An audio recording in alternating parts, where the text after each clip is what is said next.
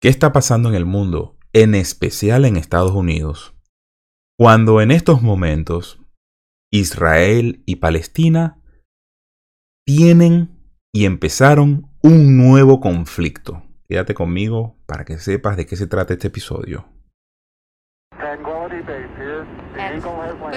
Para que sepáis podcast es producido por The Film By. Sean todas y todos bienvenidos una vez más a Pa' que sepáis podcast. Antes de empezar, como siempre, les recuerdo estebanrafaeljr.com. Todos los episodios del podcast están allí. Artículos de opinión em, con respecto a las finanzas, a la economía. También trato el tema del Bitcoin. En arroba Esteban en arroba Esteban Jr van a encontrar todo el contenido político y en arroba para que sepáis podcast van a encontrar todo el contenido financiero. Eh, los invito también a que si me estás viendo desde YouTube, te suscribas en este momento, le dejas la campanita para que te avise cada vez que yo subo un video. Y en Spotify, bueno, sígueme a través de Spotify y en Apple Podcast, bueno, eh, suscríbete y espera a que vuelva a subir nuevo contenido. Gracias por escucharme. El día de hoy voy a ofrecerles a ustedes una conversación que yo tuve con una activista del movimiento Lexit Movement. Ya se llama Nat. Y eh, hablamos acerca de la situación que estaba viviendo el mundo. Pero nuestro foco principal fue Estados Unidos. Nuestro foco principal, porque es el tema que conoce y el que ella a través de las redes sociales ha dado una batalla. Ella ha crecido en TikTok de manera eh, exponencial debido a que se dedica a aclarar dudas acerca de Estados Unidos y cualquier otro proceso, trata de eh, tumbar, trata de, em, toda esa fake news que pululan a través de las redes sociales, ella toma todos, todos esos argumentos y trata de hacer un video y derribarlos. Em, ya a través del Instagram estoy haciendo una, una nueva sesión de conversaciones. No la puedo hacer a través de este espacio, debido a que, bueno, necesito actualizar mi equipo.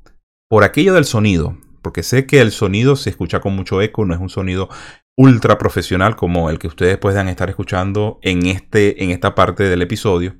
Pero bueno, iré mejorando conforme eh, vaya a poder actualizando. Eh, los voy a dejar con ella.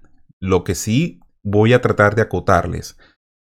El primer tema fue el conflicto Palestina-Israel. No somos conocedores de este problema que tiene milenios. Es una guerra. Lamentablemente, hay muertos de bando y bando. Nadie sale victorioso de una guerra.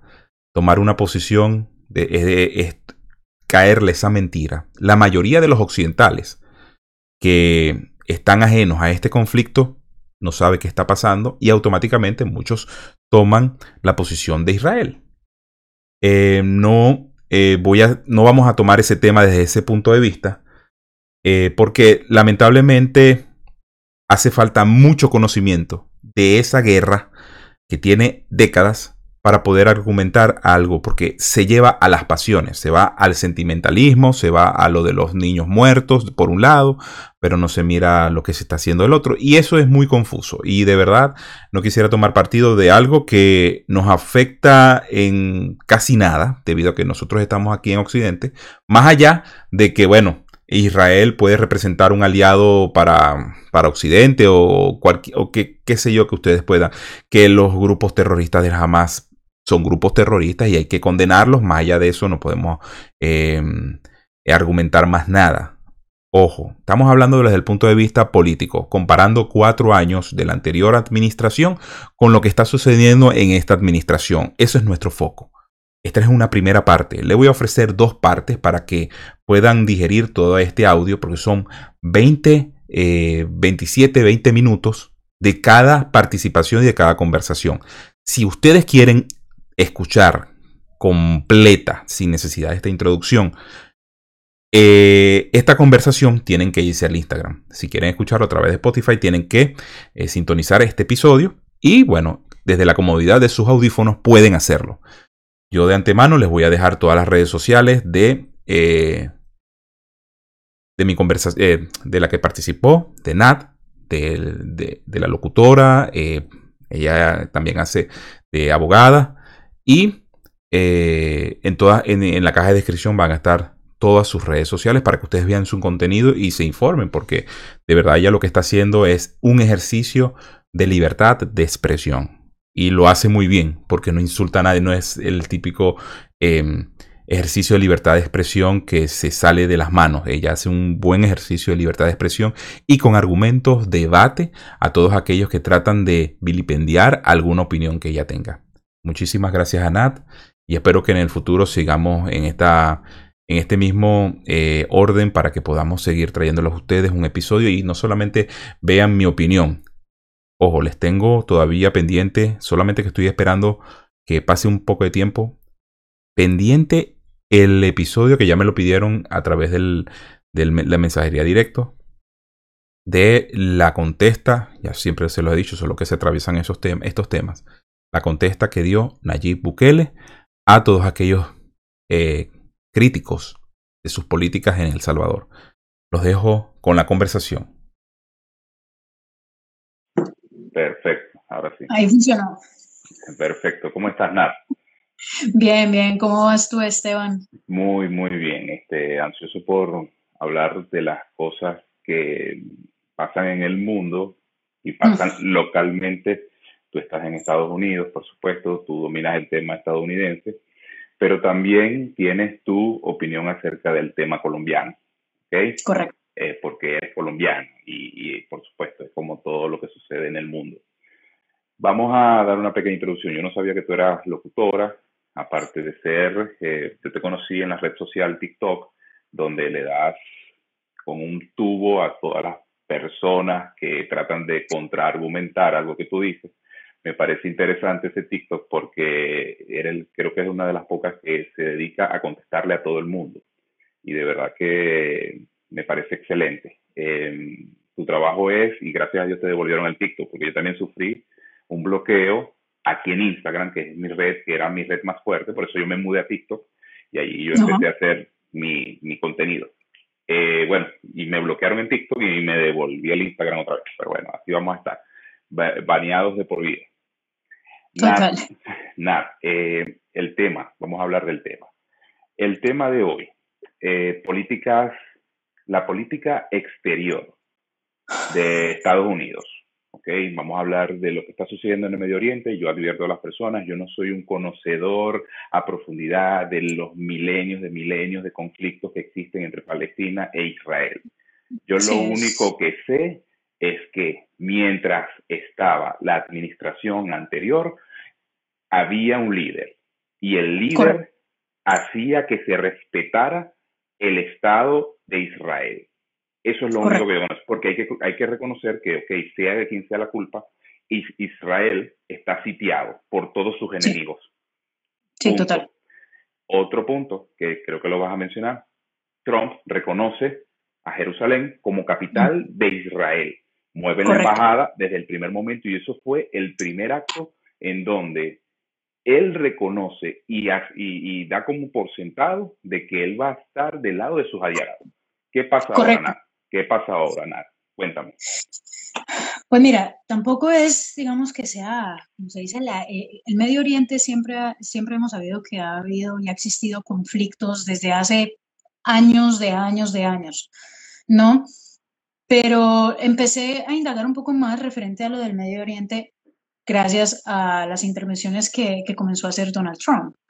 Porque por ocho años, si somos claros, por ocho años en la época de, Obama, eh, no era mucho lo que se hablaba de, Israel, o más que todo cuando Israel, digamos, atacaba por, para defenderse o algo, venía era el ataque eh, internacional hacia Israel. Prácticamente Israel estuvo solo por ese, por ese tiempo.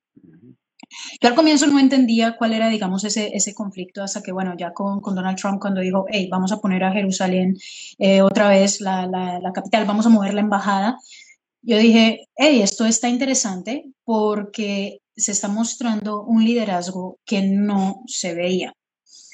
Ahora, con lo que está sucediendo en este momento, eh, Israel nuevamente está quedando sola. Eso, es lo que yo estoy viendo. Eh, estaba, por ejemplo, antes de entrar aquí al live, acabo de, ver que Bernie Sanders, por ejemplo, está culpando a los judíos, a los judíos del conflicto de Israel con Hamas. Hamas. ¿Cómo, cómo, cómo, es posible una cosa de esas cuando se, se está viendo que son desde los palestinos, ojo, extremistas, eh, hay que hacer, como se dice, las aclaraciones porque luego asumen que uno está generalizando todo y no estamos hablando de los extremistas y es particularmente Hamas. Está atacando a Israel porque sabe que Estados Unidos está débil en la parte de relaciones internacionales. Esto él no se hubiese atrevido a, hacer, hacerlo en la época de Donald Trump. Gústele o no le guste a las personas, eh, como Donald Trump hablaba, él la tenía muy clara y era el líder que se necesitaba para calmar y controlar a estas personas del Medio Oriente. Ojo, estábamos hablando de un Donald Trump que se supone que nos iba a meter a una tercera guerra mundial. Correcto. Y terminó su mandato con tres acuerdos de paz. Entonces, ahí lo, que, ahí lo que estamos viendo es de que sí se pueden hacer cambios, sí se puede negociar, y, negociar no significa ser tan suave, sino que tú puedes ser un líder fuerte, un líder irreverente, pero buscar, buscar los métodos y parar a estas personas que son extremistas, o sea, son terroristas. Entonces, es preocupante, es preocupante lo, eh, lo que se está viendo en Israel porque, una, por ellos, y segundo, es ver la debilidad eh, que, como líder en particular, no, no me refiero a Estados Unidos como nación, porque la nación, la gran mayoría, está detrás apoyando a, a, Israel, pero tenemos un liderazgo y una administración que definitivamente no está dando la talla. No se nos puede olvidar que Joe Biden, si no estoy mal, y tú me corregirás, y las personas que están viendo este live, eh, no llamó no llamó al, primer ministro de Israel cuando, cuando eh, se postuló y fue, fue eh, ya dijeron, ok, usted es el presidente. Entonces ahí de, en sí se nota que él no está a favor, no, no está a favor. Eh, tenemos a una Ilma Omar, una congresista, defendiendo los ataques que ha hecho Palestina hacia Israel eh, eso ya deja mucho que decir. Eh, eh, ya estamos viendo que a nivel político y cultural o religioso, ah, esta administración defiende más los musulmanes que el, cristianismo. O sea, ya, ya viene una pelea también hasta religiosa. Es preocupante, o sea, no sé ahí qué más me, me, me preocupa, no habíamos visto estos ataques en cuatro años. Correcto. Entonces no podemos venir a decir que, era el otro, ¿no? El que estaba fomentando la guerra y no, no, no. Eh, lo estamos viendo es en esta administración y no llevamos ni, no llevamos ni un año, Esteban. No llevamos ni un año. No llevamos ni un año y lamentablemente se están viendo lo que eh, la situación internacional está empujando. Por ejemplo, estamos viendo a un líder, eh, un partido político, demócrata, tornándose mucho más rojo que los propios republicanos. Y hablo rojo comunista, ¿ok? No hablo rojo representativo de un partido.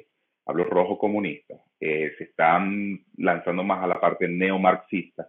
Se están como que ya radicalizando. Ya están radicalizados, perdón. Y vemos los medios de comunicación que solamente están mostrando, y esa es mi preocupación, porque yo más allá de, estar en, en, una diatriba con que a la gente, mira, yo soy esto, yo soy aquello, yo soy pro Israel o esto, lo que me preocupa más es lo que muestra CNN, lo que muestran las cadenas de televisión, Telemundo, lo que muestran todos, porque los titulares son Israel ataca a Palestina, cuando en realidad es un conflicto de ambos, es un conflicto en donde ellos dos están y se nota en otra parte donde tú puedes ver, claro, hay muertos, yo deploro y estoy en contra de cualquier asesinato, de, incluso de menores. Porque Toda violencia, o sea, deberíamos, deberíamos de, de, de, todos estar de acuerdo, es de que la violencia es inaceptable. Es, este, este tipo de casos es inaceptable, pero hay que contar bien la historia. Hay que contar bien la historia y no la cuentan. Entonces, juegan mucho con las emociones, Esteban. Los medios de comunicación se han vuelto es más estilo propaganda. Cuentan es las cosas a, medias. Eh, cuenten, ya, ya habrá una persona que dirá, ya una persona dirá, hey, estoy de acuerdo con Palestina, otros dirán, hey, estoy de acuerdo con Israel, pero que sea porque la historia la están contando entera y cada quien saca su propia conclusión pero están manipulando la información y eso es lo que nos tiene a nosotros divididos a nivel mundial. En cualquier tema estamos divididos, es por eso. Correcto, la influencia de los medios de comunicación que siempre tienden, ya no son medios de comunicación eh, lo que llamaban antes eh, del medio, ya están imparcializados, ya están parcializados a una parte y se nota totalmente, incluso las redes sociales se nota demasiado la parcialización de todo esto. Incluso ahí está la demostración de que voces conservadoras nos están totalmente uh, bloqueando. bloquean. Total. Y, nos, y nos están totalmente, eh, como decimos nosotros, nos están fantasmeando en todas las redes sociales. Censuran todo. Ahora, y seguimos con el tema internacional. Estados Unidos, bueno, ya sabemos lo del Medio Oriente, no vamos a ahondar mucho porque ese es el tema de hoy. Ya nosotros sabemos que, que hay que esperar qué es lo que sucede Palestina. Eh, según tengo información y estuve averiguando, esto es una táctica también porque se, se avecinan unas elecciones y el presidente palestino necesita eh, hacerse el necesario, ¿no? Hacerse el necesario porque él es un dictador como todos. Y el grupo terrorista, les está, el Hamas, les está haciendo la tarea de hacerse los necesarios para quedarse allí para toda la vida. Bueno, eh, suena, suena, muy similar, suena muy similar a lo que estamos viendo a nivel en, en los otros países. Eh, suena muy similar a lo que ha sucedido, creo yo, ¿no? Y tú me dirás, en, en, en, en Venezuela está, como se dice, el, el, el, líder, ¿no? Que Nicolás Maduro, el, ahí, pero detrás de él hay un grupo que hace el trabajo sucio. Lo mismo estamos viendo, digamos, en Colombia en este momento. Antes, digamos, de, movernos para los otros temas, Israel, por ejemplo, acaba de, eh, en una noticia, acaba de matar al comandante eh, alto de, de, Hamas. O sea que esto, esto viene más. Y si no entra un liderazgo, y sé que uno dice, ah, Estados Unidos se mete en todo, pero es que aquí necesitamos que sí entre. aquí necesitamos que, tenga un mensaje fuerte. Es un aliado. Porque si no, esta, esta guerra se, los tres procesos de paz, adiós. Entonces no podemos hablar de que queremos paz cuando, o que esta administración quiere paz cuando no está haciendo nada para, para defender a, a, uno de sus máximos aliados, ¿no? Y como decían por allí, he leído muchos comentarios, me decían en los posts que colocabas acerca, bueno, que Estados Unidos, el negocio de Estados Unidos es la guerra. Bueno, déjenme decirle, el negocio de Estados Unidos paró de ser la guerra en el año 2016 y durante todo ese año se dedicaron a hacer lo que llamaban el America First. Y se, y se, y se notó, porque incluso ni en Venezuela se metieron cuando tuvieron razones de haberse metido en Venezuela. Y ayudarnos a nosotros, ayudarnos a nosotros a que, que, eso fue después repercusión en toda Latinoamérica, porque todos los problemas que están saliendo de Venezuela salieron de Cuba a Venezuela y Venezuela se han eh, esparcido por toda Latinoamérica, llegando a Estados Unidos también, BLM, Antifa y todos estos grupos fueron financiados con dinero venezolano y del narcotráfico. Y eso hay que decirlo. Moviendo, moviéndonos al tema de, seguimos en la parte internacional, pero ya más cercano a Estados Unidos, la crisis de la frontera. Hay un video muy viral de un venezolano que llega y empieza a llorar. A mí me parece, o sea, no, no, no comparto. este tipo de material no lo comparto porque, no sé, este, yo no sé a quién le hace más el favor, si a los demócratas o a los republicanos, a la política demócrata o a la política republicana, pero de que existe una crisis, existe una crisis. Eh, vi la, la fotografía de cinco niñas y una niña de diez meses mm. y todavía la vicepresidenta Kamala Harris no se ha acercado a la frontera para ver qué es lo que pasa, qué sucede allí, qué hay, qué, qué hay de, de, todo esto que sucede con, con la crisis de la frontera. Mira, ni se va a acercar. Kamala Harris no se va a acercar porque primero es como es ella aceptar que hay una crisis. Y ellos no quieren aceptar eso. Ellos no quieren aceptar que hay una crisis en la frontera y la hay. Eh, hay un reporte donde solamente en este momento, en este tiempo que llevamos de año, han pasado 200 mil personas han pasado 200 mil personas. Eso no se veía desde hace mucho, mucho, mucho tiempo. Entonces, ¿por qué? Porque los, los de seguridad no tienen ni idea cómo manejar esa situación. Ellos saben que fomentaron este tipo de, inmigración eh, ilegal. Guste o no nos guste, esa es la palabra, no hay otra palabra. Eh, y la gente se le olvida algo, Esteban, porque es que solamente se ve, digamos, y, y, sí, es, es, complicado mostrar a veces esas imágenes de lo que de, de venezolanos o, porque, porque uno no sabe exactamente, cada, cada partido va a usar esas imágenes a como le conviene.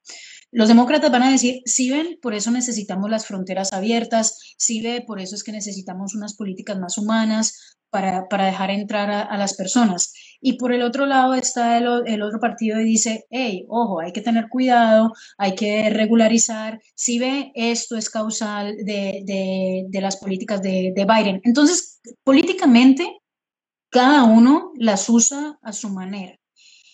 El punto donde nosotros, o sea, todas las personas que están viendo y que van a ver eh, este live y todo, es entender que la frontera es bastante compleja, muy complejo es ese tema, porque muestran, sí, la necesidad del venezolano. Hombre, no se nos puede olvidar, Venezuela está pasando una crisis, eh, hay, un, hay una, a mí personalmente yo lo digo, hay una dictadura eh, yo, yo, no les digo no, dictadura, no le digo dictadura, Nat, porque muchas veces una dictadura, eh, el término Muy dictadura, muchas veces el término dictadura, Simón Bolívar, yo siempre lo digo, Simón Bolívar fue un dictador y fue un prócer, fíjate lo que ha sucedido, Marcos Pérez Jiménez en Venezuela fue un dictador, dicen los que ganaron esta batalla este, política en Venezuela para el 58 que era un dictador, pero tú ves los hechos y es otra cosa. Ahora, yo lo, yo, yo lo catalogo como una tiranía genocida. Mira, ok, esa, esa, esa, o sea, está, está totalmente, y es interesante esa, esa, ese, ese dato, porque, bueno, yo también tengo mi, mi opinión muy personal de, de, Simón Bolívar, aunque pues sabemos que el libertador y todo, pero tengo una, una opinión diferente que a lo mejor me, me, me terminan cancelando también por eso. Eh, pero, pero entonces, ¿qué es lo que sucede? La gente eh, se le olvida de que la parte de la frontera no solamente viene, digamos, el que viene escapando de alguna situación. Entra también personas y el dejarla así tan expuesta, estamos viendo lo que tú acabas de mencionar, esas cinco niñas desamparadas. Esas cinco niñas desamparadas es porque, o una de dos, las secuestraron, las venían para, para eh, eh, tráfico humano y no, no pudieron y las dejaron tiradas. Es más allá, la frontera, la frontera, así como la estamos viendo, la cantidad de niños que están viniendo y que se dicen, ay, pero ¿por qué están viniendo solos? Hay muchos casos. O el papá los mandó a traer que igual, independientemente, está fomentando, está fomentando al tráfico y está fomentando a, esos negocios ilícitos de los coyotes. Eh, otros es, ni siquiera el papá probablemente sabe que su hijo está acá porque se lo raptaron y está desesperado buscándolo en su país. Entonces, la gente no analiza. Cuando dicen, no, es que hay que ser más humanos con la frontera. Humanos con la frontera es cerrar la frontera Humanos con la frontera es ponerle orden a la frontera, porque el ponerle orden a la frontera, estamos cuidando a esos niños, estamos protegiéndolos del tráfico humano, estamos eh, quitando ese negocio ilícito de los coyotes y estamos fomentando de que sí venga una inmigración legal.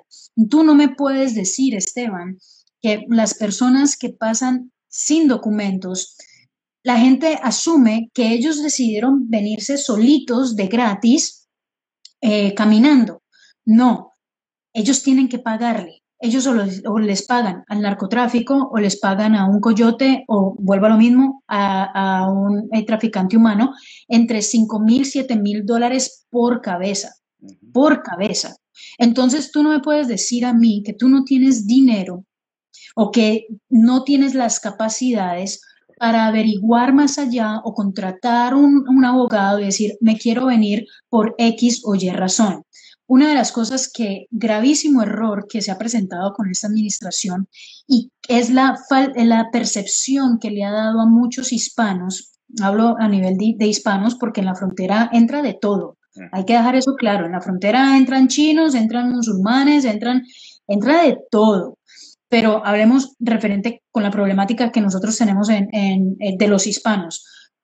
Le pagan, le pagan a esta gente y luego vienen acá y al menos no tienen ni siquiera la, el que paga ese dinero es porque no ha estado interesado en legalizarse en este país. Correcto. Nosotros vemos a muchas personas ahorita que quieren legalizarse de 20, 30 años después. ¿Pero por qué? Porque llegó un presidente que los puso en el cuello y les dijo, esto se acabó. Pero si eso no hubiese pasado, Esteban, las personas no se inmutarían. No se inmutarían en lo más mínimo de legalizar eh, o legalizarse o tener aquí un documento. Entonces, eh, cuando a mí me dicen, no, es que es inhumano cerrar frontera, no, inhumano es tenerlas abiertas. Tenerlas abiertas, eh, y ojo, y me atrevo acá con el mayor de los respetos, tengo amistades que son abogados de inmigración y todo eso, pero a mí no me vengan con el caso cuando ellos están diciendo de que abran frontera, de que todo es para su propio negocio. Porque eso es negocio para ellos también. y verdaderamente les importara, caigo en ese tema, el tema de, porque yo también critiqué lo que hizo Biden al principio, el TPS para los venezolanos, muchos se fueron en contra mía. Me dijeron, tú no estás aquí, tú no estás sufriendo. Yo sí sufrí como un inmigrante, incluso yo no salí al norte, yo salí a Europa a, a buscar mi destino legalmente y lo conseguí legalmente. Eh, por supuesto, somos perseguidos políticos. Yo no soy un migrante económico, yo soy un migrante que salió de Venezuela estando en una situación óptima económicamente, salió expulsado por unas fuerzas políticas de, tiránicas. Pero cuando yo critico el TPS, el problema que está sucediendo con el TPS es que primero los paralegales y los abogados se llenaron. Para empezar por allí, Ok, no hay problema. Muchas personas sí necesitan ese recurso porque muchas personas estaban en un limbo, pero hay otras que no la necesitan. Ese es, el problema, que no se está midiendo, no se está eh, estudiando los casos para que se pueda anexar a la gente al sistema legal norteamericano. Y es que es lo que yo te iba a decir. Con el rollo de que esta administración les ha vendido algo a la gente sobre los asilos políticos. Toda persona que está entrando por la frontera está diciendo, es que yo voy a, pedir un asilo. El asilo solamente tiene para, tres, para cinco requisitos. Político, nacional, étnico, em, siempre se me olvidan los otros dos, eh, por, raza y hay, y hay otro.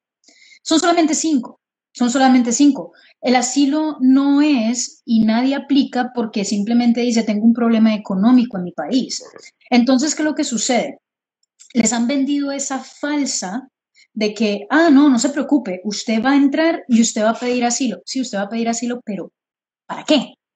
O sea, usted no califica. Entonces asumen que el asilo inmediatamente se lo dan automáticamente. No, ustedes tienen que entrar en un proceso, tienen que entrar en un proceso, mientras en ese proceso les dan a ustedes un asilo, un, permiso de trabajo, se tienen que presentar eh, delante de un oficial. Si ustedes no convencen al oficial y no muestran pruebas referente a eso, los mandan a, un, eh, a un juez y ya el juez tiene que eh, balancear usted con un abogado y está el fiscal. Entonces, no hay garantía. Entonces, prácticamente están, como se dice, abusando del sistema, están atrasando casos donde las personas sí entraron en línea, donde personas que sí verdaderamente necesitan el asilo político, donde verdaderamente tienen eso, están atrasando. Están atrasando todo el, proceso, todos los procesos, porque alguien les dijo, pida asilo político, y en eso sí responsabilizo mucho, Esteban, a muchos abogados muchos abogados de inmigración les dicen, no se preocupe, porque yo, yo trabajé en paralegal, no se preocupe, no se preocupe, aplique usted para asilo político, que, que esto como está tan atrasado, entonces a usted le dan un permiso de trabajo. Aplique para que le den el permiso de trabajo y mientras tanto vamos, vamos, vamos dilatando, dilatando, dilatando, dilatando el proceso. ¿Eso es justo? Eso es justo para el que verdaderamente necesita, necesita el asilo, necesita que se lo hagan inmediatamente porque si regresa al país, sea Venezuela, sea Colombia o cualquier otro lugar, los pueden matar porque sí necesitan el asilo. No es justo, Esteban. Entonces, aquí, aquí se manejan otras cosas que les vendieron el cuento de que es emocional y que tú mereces. No, ellos lo que están viendo es dinero. Claro. Punto. Es lo único que están viendo.